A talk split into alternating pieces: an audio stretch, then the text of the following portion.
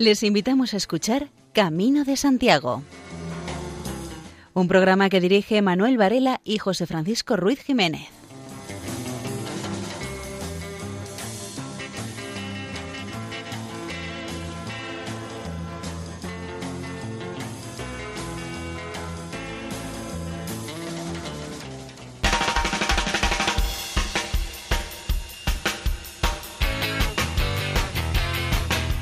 Comienza este programa de divulgación sobre cuestiones jacobeas, entre ellas la peregrinación a Compostela. Bienvenidos a este programa.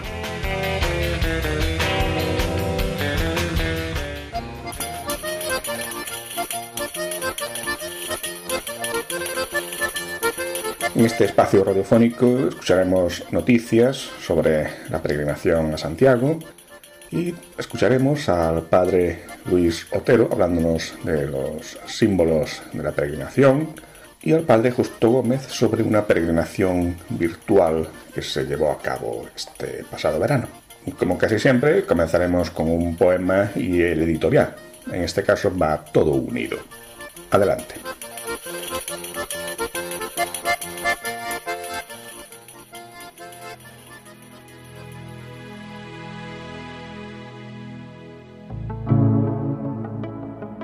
Recuerde el alma dormida, avive el seso despierte, contemplando cómo se pasa la vida, cómo se viene la muerte tan callando. Cuán presto se va el placer, como después de acordado da dolor. Como a nuestro parecer, cualquier tiempo pasado fue mejor. Nuestra vida son los ríos que van a dar a la mar. ¿Qué es el morir? Allí van los señoríos derechos a acabar y consumir. Allí los ríos caudales, allí los otros medianos y más chicos allegados, son iguales, los que viven por sus manos y los ricos. Este mundo es el camino para el otro que es morada, sin pensar. Mas cumple tener buen tino para andar esta jornada sin errar. Partimos cuando nacemos, andamos mientras vivimos y llegamos al tiempo que fenecemos, así que cuando morimos descansamos. ¿Qué tiene que ver esta bella poesía con el peregrino del Camino de Santiago? A priori no tiene nada que ver, ¿verdad? Pero vamos a intentar sacar algunas enseñanzas de ellas que nos pueden servir para el peregrino del camino. No tiene nada que ver que se realice la peregrinación a Santiago. Este es por ser el más conocido, pero vale para cualquier camino que realicemos, con el convencimiento de que nos va a servir para cualquiera de nosotros.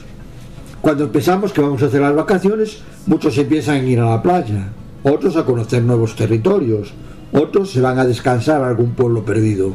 Algunos piensan en hacer el camino.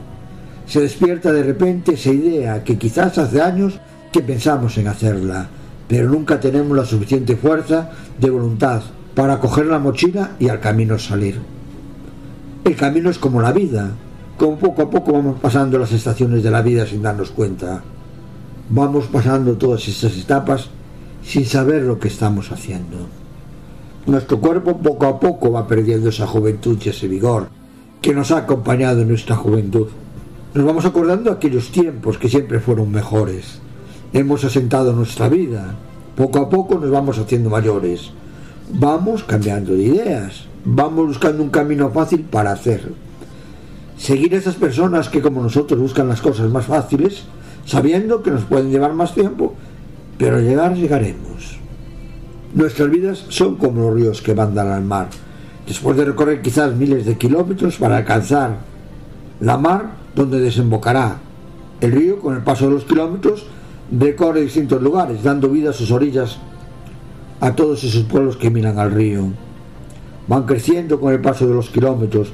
En algunos sitios su cauce se vuelve salvaje. Discurre a gran velocidad, formando rápidos que para nosotros son muy peligrosos. Otros tramos del río son lentos, discurren muy despacio, pues nosotros nos podemos sentir tranquilos en ese tramo. A nosotros nos pasa lo mismo en nuestra vida. Hay momentos tormentosos donde tenemos que tener tranquilidad para salir de ellos, donde tenemos que poner los cinco sentidos para seguir adelante. Lo mismo nos pasa por el camino que vamos recorriendo. Poco a poco nos vamos encontrando con tramos muy dificultosos.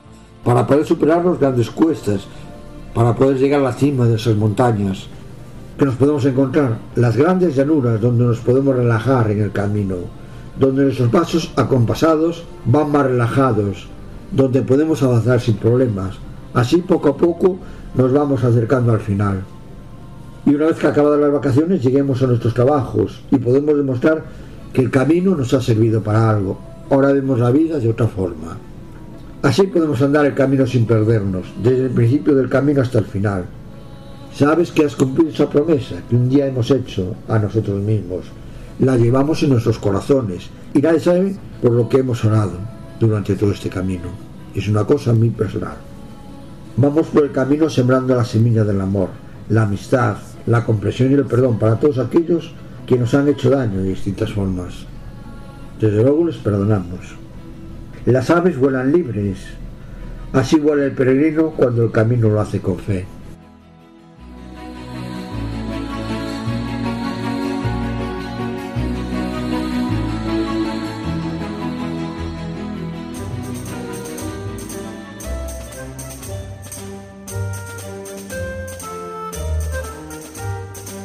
En los siguientes minutos escucharemos unas tres noticias sobre el mundo jacobeo y dos comentarios, uno sobre el próximo Año Santo y otro sobre la peregrinación.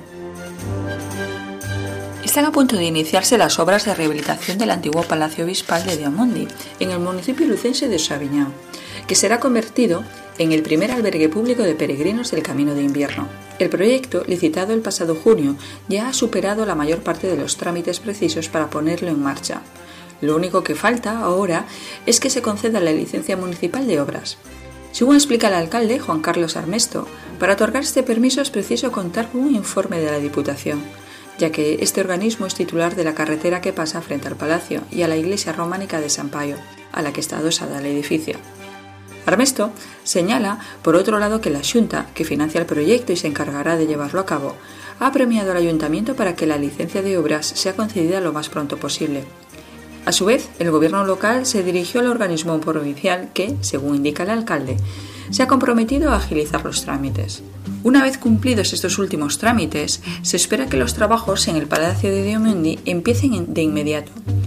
Según se anunció en su momento, el gobierno gallego invertirá más de un millón de euros. Una vez terminadas las obras, el nuevo establecimiento tendrá capacidad para albergar a 33 personas, que se repartirán en cuatro dormitorios. Dos de estos espacios estarán en el piso superior y los otros dos en la planta baja, donde se creará además un área de recepción para los peregrinos.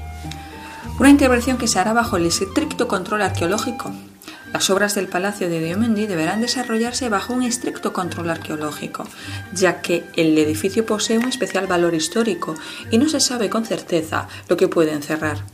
En la Edad Media sirvió como residencia de verano para los prelados lucenses y la tradición dice que en este lugar fue enterrado el célebre obispo Odoario, que murió posiblemente en el año 786. El edificio actual está compuesto por varias partes construidas en diferentes épocas históricas. Según un estudio realizado por el historiador Ramón Izquierdo Perrín, que puede ir desde el siglo XIII hasta finales del XVI o incluso principios del XVII. El palacio también fue utilizado como prisión y más tarde como casa rectoral de la parroquia. La transformación en albergue de peregrinos será la primera intervención que se lleve a cabo en este edificio desde finales de 2015. En esas fechas terminaron las obras de rehabilitación de la fachada y sufrió un derrumbe a finales de diciembre del año 2010. El mal estado de conservación del inmueble en ese periodo motivó su inclusión en la lista roja de patrimonio en peligro de la Asociación Hispania Nostra. La anterior información ha sido publicada por Francisco Albo en el diario La Voz.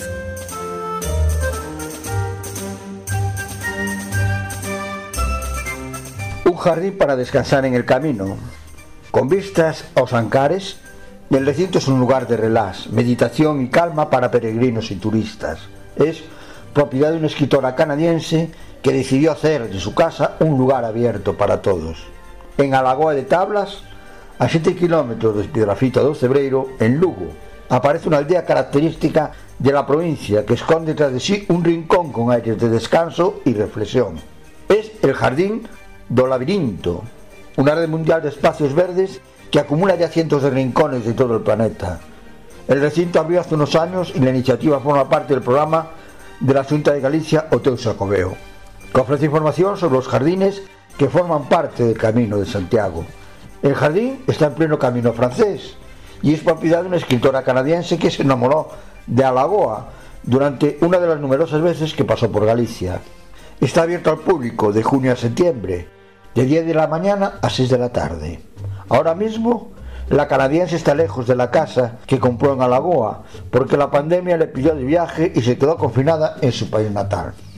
Sin embargo, este espacio permanece abierto para peregrinos que desean hacer una parada para reflexionar o descansar. El entorno tiene todo lo necesario para ello, puesto que de fondo solo se escuchan los pájaros y el ruido que hace el viento cuando choca contra las hojas de los árboles. Más de fondo, silencio. Un banco con vistas a San sea quizá la mejor opción para esta parada en el camino. Frente al asiento nace un laberinto de bucios que representa el trazado sobre el pavimento de la Catedral de Chantres, en Francia. En la finca también hay un pequeño bosque de árboles autóctonos que dibuja a su vez miles de laberintos sobre la hierba. Junto a la casa de esta canadiense hay también rosas, hortensias y plantas aromáticas que forman un rincón de paz.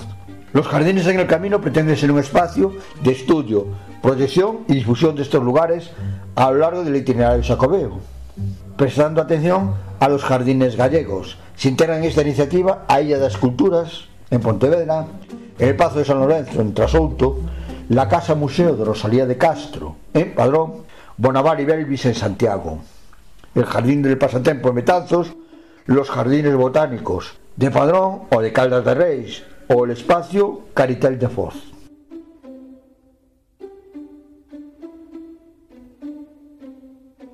En un número de Alfa y Omega, José María Calderero entrevistaba al deán de la Catedral de Santiago, Segundo Pérez. Para Segundo Pérez, a pesar de que la gente está hoy más secularizada, son muchos los que hacen el camino por motivos espirituales, para dar gracias a Dios por algo, para pedir por la salud de un enfermo, para ofrecerlo por un difunto. Es más frecuente de lo que podemos pensar, sobre todo en los tiempos del coronavirus. Hay personas que empiezan como turistas o para tener una experiencia de encuentro con ellas mismas y luego acaban convirtiéndose en peregrinos. En este sentido, el Camino de Santiago, más allá de la experiencia de encuentro, es ante todo una fuente espiritual se percibe muy claramente cuando ves a gente que cuando llega a la catedral se confiesa y hace 20 o 30 años que no lo hacía. Sigue diciendo el deán de la Catedral Compostelana, Segundo Pérez, que el camino de Santiago nos enseña a salir de nosotros mismos, a encontrarnos con los demás y tomar nuestra cruz de cada día, que ahora se hace más evidente. Es decir, nos enseña el camino hacia Jesús y hacia los hermanos. Recuerdo a dos mujeres, una periodista de la BBC y una profesora de Oxford, que sin conocerse previamente, forjaron aquí una amistad para toda la vida. Hace poco una libanesa comentaba que el camino era el mejor lugar de diálogo de toda Europa. Esta experiencia marca un antes y un después en su vida, porque la peregrinación es una experiencia de evangelización como no hay otra en España. Es imposible hacer previsiones para el Año Santo Compostelano 2021. Dependemos de lo que ocurra con la COVID-19. Nosotros tenemos todo preparado y estamos a la espera. Estos meses previos nos los estamos tomando como un ensayo de lo que pueda ocurrir en el 2021. El Año Santo se va a celebrar en 2021 sí o sí. Otra cosa distinta es que la gente pueda venir o que puedan tener acceso a la catedral por la Puerta Santa.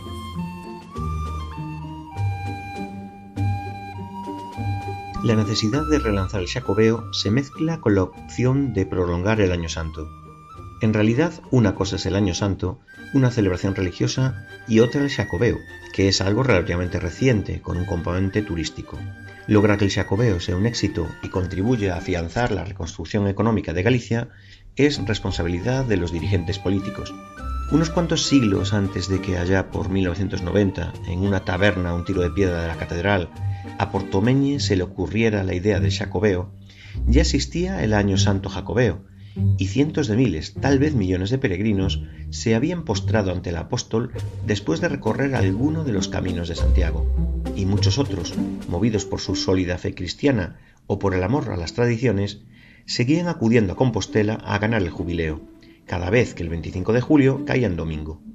Seguramente así seguiría siendo, aunque la Junta no hubiese inventado un tinglado orientado, además de revitalizar la tradición jacobea, a la promoción de un turismo de masas, que eso sí, en poco tiempo, logró situar a Galicia entre los destinos españoles preferidos por los turistas nacionales y de medio mundo. Aquella ocurrencia, que Fraga hizo suya y engrandeció, fue un acierto, porque en aquel momento el Jacobeo sirvió también para contrapesar el tirón de los Juegos Olímpicos de Barcelona, la Expo de Sevilla o la capitalidad cultural de Madrid. Pero una cosa es el Año Santo y otra el Jacobeo. Se complementan, sí, pero no son lo mismo. El Jacobeo es algo relativamente reciente. Nació hace menos de 30 años, con la intención de aprovechar el año jubilar para revitalizar las rutas de peregrinación, pero sobre todo para atraer a Galicia y a su capital a cuantos más visitantes mejor, ofreciéndoles un programa festivo y cultural de primer nivel, costeado con generosos fondos públicos y patrocinios privados. Del éxito promocional del camino da fe que hasta que estalló la pandemia, de año en año el volumen de peregrinos no ha dejado de batir récords, sin embargo, la masificación y la mercantilización de las rutas jacobeas era hasta ayer un serio motivo de preocupación para quienes se esfuerzan por mantener el auténtico sentido de la peregrinación como experiencia espiritual, los mismos que nos advierten de que la desnaturalización es la principal amenaza para su supervivencia andan las autoridades civiles, Junta y Concello de Santiago, empeñadas en conseguir que el Papa Francisco prolongue el venidero Año Santo por unos meses más, hasta bien entrado el 2022, para así rentabilizar al máximo el Jacobeo. El presidente de la Junta recurre incluso a la ayuda del rey para convencer a las autoridades eclesiásticas de que deben asumir la situación de excepcionalidad que vive la humanidad entera y actuar en consecuencia. El arzobispo Julián Barrio no logra sacudirse la presión a la que los poderes terrenales lo someten. Tan inmensa como profundo es el desconocimiento de quienes la ejercen en cuanto al funcionamiento interno de la Iglesia, sus motivaciones, sus procedimientos, sus tiempos, una dinámica que intenta sustraerse al mundanal ruido y que no obedece a intereses materiales, por muy justos que nos parezcan. Que recen y que confíen en la providencia, debe pensar Monseñor Barrio, cuya principal preocupación a día de hoy, dadas las circunstancias, no pueden ser los actos jacobeos, ni siquiera una posible visita del Papa a Compostela, sino garantizar la adecuada atención material y espiritual a los peregrinos y a los fieles que una vez abierta la Puerta Santa, el 31 de diciembre, y desafiando el riesgo de la pandemia, acudan a ganar el jubileo y obtengan las indulgencias plenarias. Esa será su prioridad como pastor de la Iglesia compostelana, salvar almas, lograr que la Jacobeo sea un éxito y contribuya a afianzar la reconstrucción económica de Galicia es responsabilidad de los dirigentes políticos. Y bien está que pidan ayuda al apóstol, pero a Dios lo que es de Dios y al César a lo suyo. Es un texto de Fernando González Macías.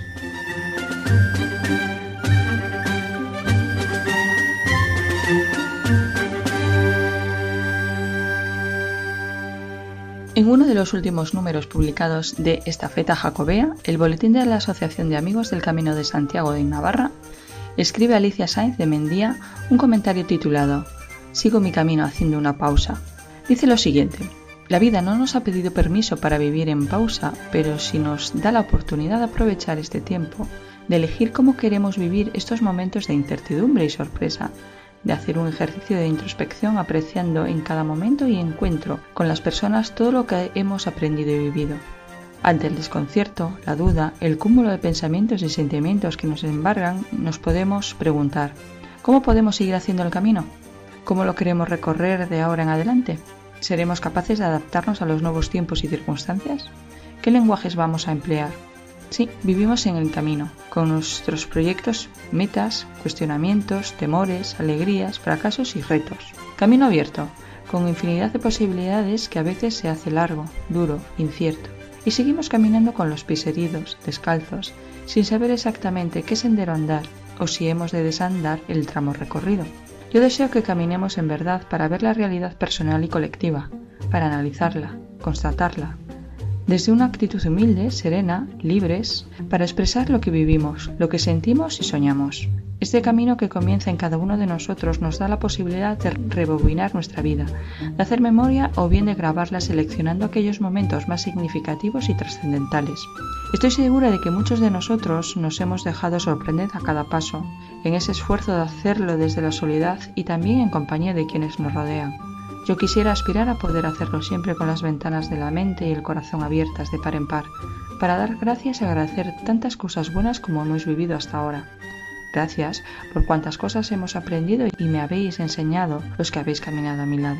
En este tiempo de vivir de puertas adentro he descubierto que la vida sigue estando llena de caminos por recorrer, de senderos por descubrir, y esta experiencia me está enseñando la mejor manera de llegar mientras lo voy atravesando en silencio y soledad, también en compañía y presencia, sin miedo, porque voy dejando que mi vida vaya cambiando sin dejar de aprender, sin dejar de sorprenderme por las cosas buenas que la vida puede llegar a ofrecerme. En este nuestro momento, este es el camino. Tenemos todo un horizonte que se abre ante nosotros y un anhelado reencuentro para seguir cantando juntos. La unión será nuestra fuerza. Alicia Sanz de Mendía.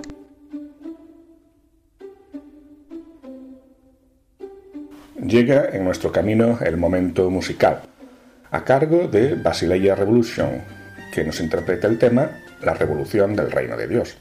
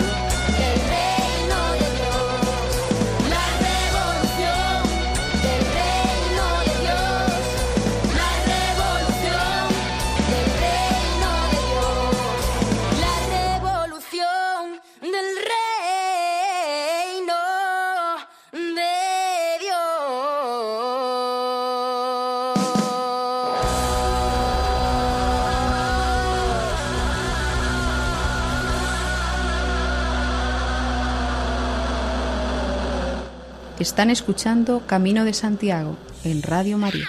En el programa anterior ya habíamos escuchado a Luis Sotero, canónigo de la Catedral de Santiago, hablándonos de símbolos y signos del peregrino a Compostela, y hoy interviene otra vez el padre Luis Sotero, hablándonos del símbolo que representa el propio peregrino. El propio peregrino como aquel que camina a un santuario religioso, a eso le damos el nombre de, peregrino, otros son turistas o caminantes, pero el peregrino propiamente es el que camina a un santuario de un santo, de una virgen.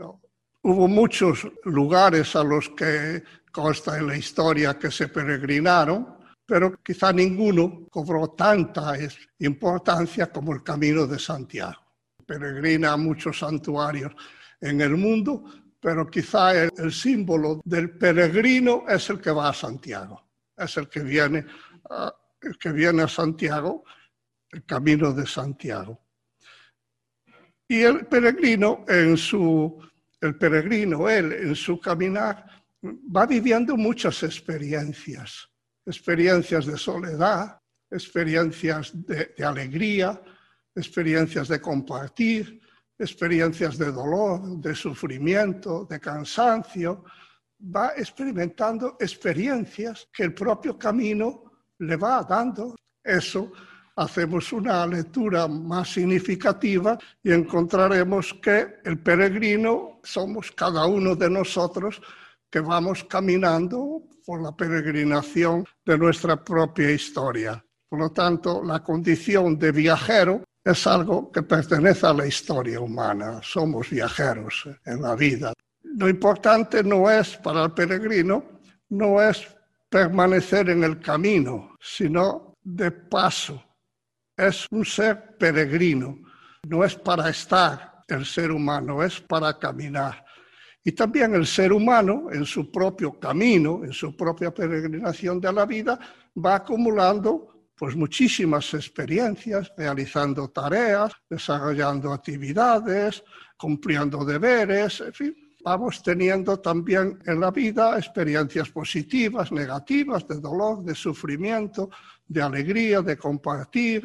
Con todo eso es con lo que vamos construyendo nuestra existencia de hombres viajeros, de seres peregrinos, está formada por todo eso que nos sucede en la vida y con todo eso vamos conformando nuestra propia existencia. Bien, si a eso lo sublimamos a un sentido ya más espiritual y religioso, podríamos decir que nosotros queremos parecernos al gran peregrino, a Jesús de Nazaret, que es el auténtico peregrino, el que pasó por la vida peregrinando, podemos decir y dar el título de eh, Jesús, el peregrino del amor el que viene por amor a compartir nuestra vida, nuestras experiencias, nuestros dolores, fracasos y todo, y peregrina también viene, comparte nuestro peregrinar y lógicamente se va. Y es Él, con su palabra, con su forma de ser, de vivir, es el que nos va enseñando cómo vivir, cómo afrontar la vida con qué estilo de vida vivir el peregrinar por la historia, ¿no?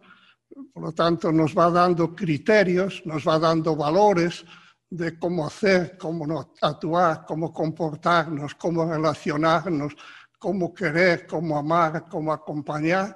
Eso lo vemos en él porque tipificamos a Jesucristo como el gran y auténtico peregrino. Nosotros los cristianos, mientras peregrinamos eh, como peregrinos, procuramos, lo decimos en un lenguaje religioso espiritual, eh, vamos siguiendo el camino de Jesús, el que él vivió, cómo él vivió, el estilo con que él vivió como peregrino, lo que hizo y vivió mientras caminó entre nosotros, pues es ahora nuestra forma, nuestro estilo de ser peregrinos de nuestra propia historia.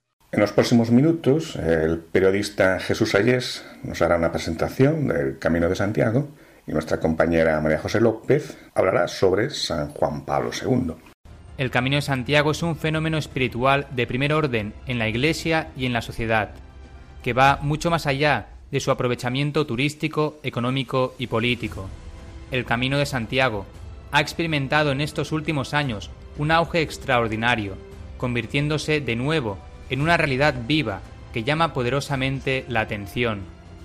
Las estadísticas nos dicen que más del 50% de los peregrinos declaran ir a Santiago por un interés explícitamente religioso, y que otro 30% más o menos reconocen motivaciones a la vez culturales y religiosas en su caminar. El crecimiento del número de peregrinos en los últimos años es muy grande, sobre todo a partir de las últimas visitas de San Juan Pablo II en 1982 y con motivo de la Jornada Mundial de la Juventud de 1989, en la que acompañaron al Papa más de 500.000 jóvenes en el Monte del Gozo. Recordemos las palabras de San Juan Pablo II en Santiago de Compostela el 9 de noviembre de 1982. Él decía, Yo, obispo de Roma y pastor de la Iglesia Universal, desde Santiago, te lanzo, vieja Europa, un grito lleno de amor, vuelve a ser tú misma. Descubre tus orígenes, aviva tus raíces, revive aquellos valores auténticos que hicieron gloriosa y benéfica tu presencia en los demás continentes, los cuales te miran y esperan también de ti la misma respuesta que Santiago dio a Cristo. Puedo. San Juan Pablo II, el Papa peregrino. Los ochenta fueron años de movida en Santiago, una década prodigiosa, llena de buenas noticias para el camino y para la ciudad que se cerraban con la cuarta Jornada Mundial de la Juventud, en el año 1989. Sí, Juan Pablo II fue la pieza que le faltaba. Durante su primera visita a España, en el año 82, Juan Pablo II sentó las bases de cómo debería ser la peregrinación de finales del siglo XX y del próximo milenio. Europa entera se ha encontrado a sí misma alrededor de la memoria de Santiago en los mismos siglos en los que ella se edificaba como continente homogéneo y unido espiritualmente. Mensajes de esperanza y compromiso que germinarían poco después en el año santo de 1993. En aquellos días de otoño de 1982, el Papa estaba sembrando la semilla del reconocimiento mundial del Camino de Santiago, no sólo como vía de espiritualidad, sino como ruta del conocimiento de la tolerancia y de la hermandad, valores tradicionales que se debían de fortalecer. ¿Y qué mejor inversión de fe que lanzar un mensaje desde la capital de la peregrinación, desde Santiago de Compostela? Sus actos en Santiago sirvieron para acercar el fenómeno jacobeo al gran público, especialmente el último, donde pronunció el discurso europeísta que aún hoy sigue vigente. Allí pidió un descubrimiento del valor moral y ético de las raíces históricas del nacimiento de Europa como una gran nación de diferentes pueblos. Aquel mensaje fue el anticipo de lo que vendría tres años más tarde cuando España firmaba el Tratado de Adhesión a la Comunidad Europea. España, Europa y el Camino de Santiago volvían a verse las caras después de un largo desencuentro provocado por el olvido y el desinterés. ¿Qué aportó la segunda visita de Juan Pablo II al Camino de Santiago? Pues nada más y nada menos que el conocimiento del fenómeno jacobeo para miles de jóvenes. Hasta ese momento muchos jóvenes desconocían la importancia histórica del camino y sus profundas raíces espirituales. Para muchos el Camino de Santiago eran tres palabras que habían oído pero no sabían muy bien lo que era y lo que representaba. Su encuentro en el Monte del Gozo fue un acontecimiento histórico para la juventud mundial y para la historia reciente del camino. Se confirmó el carácter religioso de la ruta jacobea, y muchas personas, especialmente jóvenes, vivieron el mundo de la peregrinación como un camino interior, consciente y de ayuda a los demás, de sacrificio y de penitencia. Y allí lo dejó expresado varias veces en una de ellas en la carta apostólica enviada al arzobispo de Santiago, Monseñor Julián Barrio, con motivo de la apertura de la Puerta Santa de 2003, el Papa lo expresaba de esta manera. La peregrinación jacobea nos habla de los orígenes espirituales y culturales del viejo continente, pues la Iglesia y Europa son dos realidades íntimamente unidas en su ser y en su destino. Por ello, el camino de Santiago, a través del cual tantos peregrinos han purificado y acrecentado su fe a lo largo de la historia, y que ha dejado su impronta netamente cristiana en la cultura humana, no puede olvidar su dimensión espiritual. En aquellos días se despertaron muchas vocaciones, se activaron muchos mecanismos interiores para adquirir un compromiso cristiano en la vida. Miles de jóvenes volvieron después al camino de Santiago en compañía de familiares y amigos. Además sirvió para que la Iglesia se incorporara al plan de revitalización de la ruta jacobea, en la que participaron todo tipo de instituciones, con la aportación inestimable de las asociaciones de amigos del Camino de Santiago. El padre Justo Gómez es capellán y profesor de humanidades de la Universidad Francisco de Vitoria. También organiza desde hace varios años peregrinaciones a Santiago, pero este año no fue como siempre, pues fue una peregrinación virtual. Así lo contaba en el programa de esta emisora, Correr para así ganar. En la Universidad Francisco de Vitoria, pues hacemos muchas veces el Camino de Santiago. Yo recuerdo cuando yo llegué hace 10 años, pues hacíamos un Camino de Santiago actualmente hacemos una media de 14 o 15 caminos de Santiago. Entonces, es una actividad de evangelización preciosa, sabemos todo el sentido del camino de Santiago, la metáfora de la vida. La verdad que lo hemos hecho muchas veces y, en esta situación de confinamiento dijimos, ¿cómo hacemos, ¿cómo hacemos el camino Santiago de un modo distinto? Y como el amor siempre es creativo y siempre nos ayuda, y la verdad que yo he colaborado con el Departamento de Deportes, que han sido los organizadores con extensión universitaria de la universidad de este Camino Santiago. Dijimos, pues vamos a hacer un Camino Santiago virtual. ¿Cómo lo hemos organizado? Preparamos siete etapas. Al inicio de cada etapa había un vídeo de reflexión, porque siempre al inicio de las etapas, cuando caminamos, pues siempre hay un momento donde nos reunimos con todos los chicos y hacemos una reflexión. Como esto no era posible, pues hicimos un vídeo de reflexión. Entonces, todos los días en el aula virtual de la universidad poníamos un vídeo cada día tocando algún tema del camino. Era el momento que ya en Madrid se podía caminar, no se podía ir de provincia a provincia.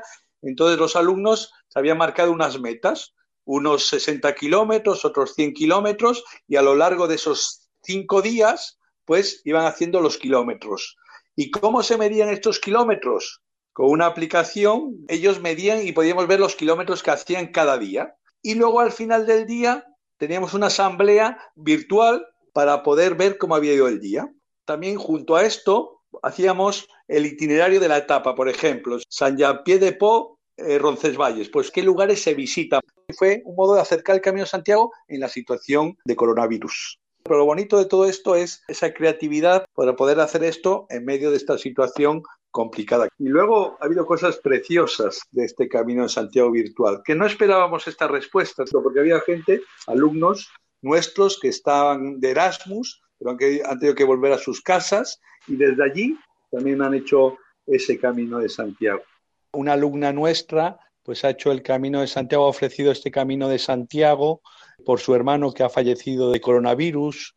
Otros alumnos lo hacían con sus padres este camino de Santiago y así un momento también lo decían de unión familiar y, y hacer el camino juntos, los kilómetros. Luego todos nos reuníamos en la tarde en una asamblea, un encuentro, entonces cada uno iba contando lo que había supuesto ese día, lo que había visto, lo que había reflexionado, porque los vídeos de reflexión también ayudaban a que pues el tema del encuentro tratase sobre esos temas que se habían contado en el vídeo de reflexión. Y luego se invitaba a quien quisiera pues asistir a misa, pero el último día hicimos una misa por Zoom desde nuestra capilla, la capilla de la comunidad de los Legionarios de Cristo en Torrelodones, y ahí hicimos una misa del peregrino. Y entonces al final virtualmente incluso entregamos a los alumnos que estaban haciendo el camino eh, la concha del camino como un signo de haber hecho el camino.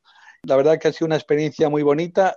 Las expectativas que teníamos eran buenas, pero las han superado está todo lo que hemos vivido con este Camino de Santiago virtual. El Camino de Santiago marca y realmente pues como me gusta decir a mí, y se, se dice mucho, es una metáfora de la vida, cómo en la vida hay que siempre avanzar, hay momentos que hay que desprenderse de cosas, a veces uno va cargado mucho con la mochila, tiene muchas cosas en la mochila y hay que soltar, momento de oración, de reflexión, momento de encuentro con otros, es una riqueza el camino, yo lo recomiendo, quien no lo haya hecho, de verdad le recomiendo hacer esta experiencia del Camino de Santiago.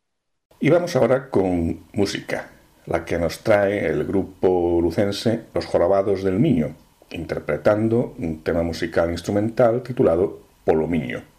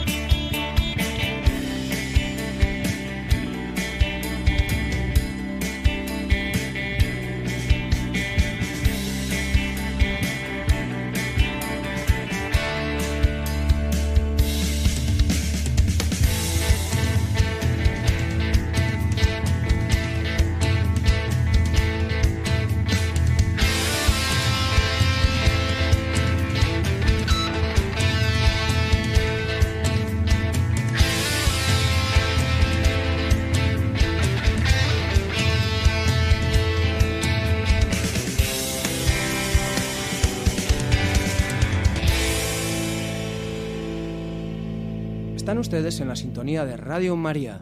Hace unos minutos escuchábamos al periodista Jesús Sayés. Lo volvemos a oír de nuevo, porque nos habla ahora de cosas sorprendentes de la historia del Camino de Santiago.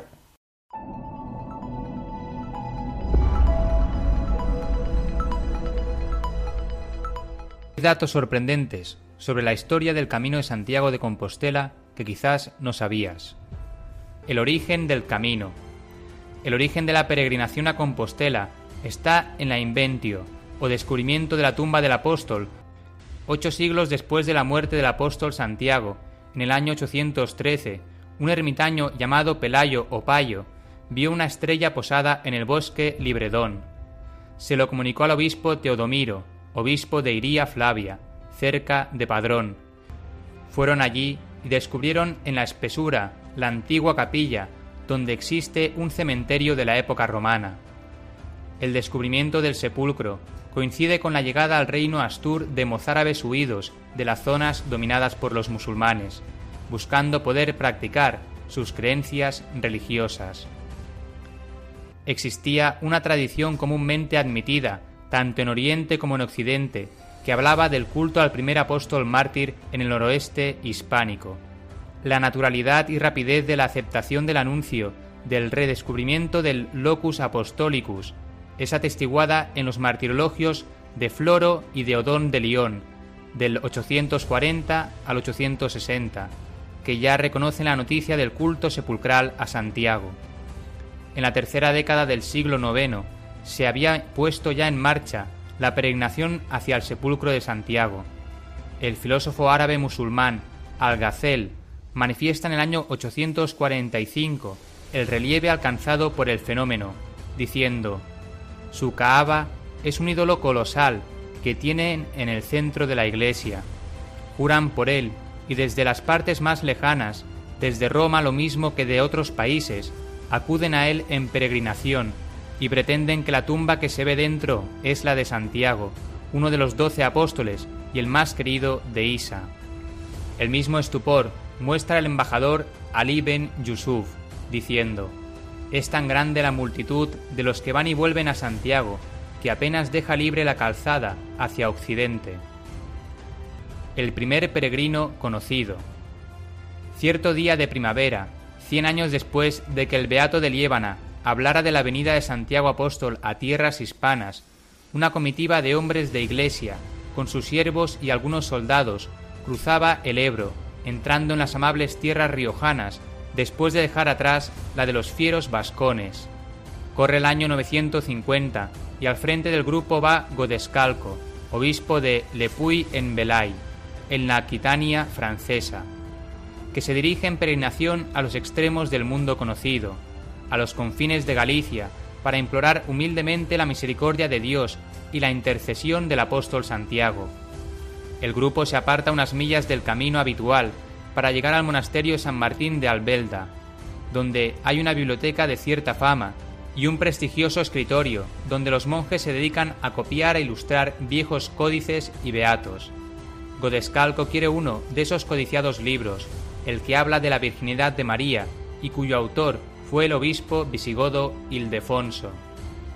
De este episodio da cuenta Gómez, el escriba de Albelda, que asumió el cargo y que dejó escrito en el propio libro, conservado en la Biblioteca Nacional de Francia, noticia del paso del obispo y de su solicitud, y de cómo se llevó consigo el códice cuando a su regreso desde Compostela pasó de nuevo por Albelda el invierno del año 951. Monjes e ingenieros. Un siglo después del paso de Godescalco, la antigua vía Aquitania de los romanos se convierte con muchos puntos de peaje en una autopista de peregrinos. Santo Domingo de la Calzada, que por algo es el patrono de los ingenieros de caminos, y su discípulo San Juan de Ortega construyen puentes para facilitar el tránsito de los peregrinos, principalmente franceses. Muchos se quedan atraídos por la demanda de buenos artesanos, comerciantes o constructores, de los que tan necesitados andan los reinos hispanos cristianos en pleno proceso de repoblación. Con ellos llegan también monjes y abades ultrapirenaicos, con el empeño de implantar la regla benedictina en todos los monasterios. de sustituir el autóctono rito hispánico en las iglesias por el rito romano. Con el título El fin del camino, la Asociación Cultural Egeria eh, organiza una exposición itinerante sobre lo que supone la peregrinación jacobea en el ámbito personal y social. Está organizada por el colectivo Egeria y cuenta con el patrocinio de la Junta de Galicia a través del programa Oteu Xacobeo. Los textos de la exposición están redactados en gallego, castellano e inglés para generar comprensión, ya que está dirigida especialmente a los peregrinos. El fin del camino. Los caminos que conducen a Compostela tienen un fin física y perfectamente delimitado. Todos finalizan ante el sepulcro del discípulo amigo de Jesús, Santiago el Mayor o Santiago el Peregrino, que tiene trono y reina mansión en este final del mundo conocido. Aquí concluye el camino físico, el esfuerzo, el sacrificio, y aquí empieza todo. El fin del camino físico es el comienzo de una vida diferente. Hace más de mil años. En tiempos oscuros empezamos a caminar y surgieron senderos que la fe convirtió en caminos luminosos para guiar las gentes hacia su destino. Y el más brillante de esos caminos comenzó en tiempos en que historia y leyenda se confunden, en dirección a Galicia, al sepulcro del apóstol Santiago, el hijo del trueno, el primer mártir de los doce. Y el camino inicial se multiplicó en decenas de caminos, que forman una intrincada red que permite afirmar hoy como ayer que todos los caminos conducen a Compostela, que ese camino, ese impulso caminante, está, más de mil años después, más vivo que nunca.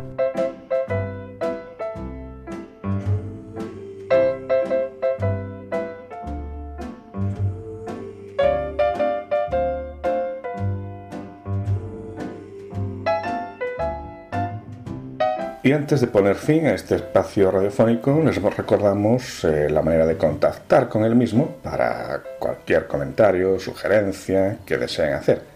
Pueden hacerlo escribiendo un correo electrónico a la siguiente dirección: camino de Santiago Pronto, si la pandemia no lo impide, empezará el Año Santo, el próximo Año Santo. Para muchos de los que llevamos años y años andando, quizás sea el último año santo que podamos recorrer a pie. Muchos, su forma física, su edad, los problemas familiares, no van a poder hacerlo. Pero todos estarán en nuestros corazones. Todos, todos, todos. Incluso los que nos han dejado, aquellos que están arriba, que están velando por nosotros. Buenas noches y buen camino.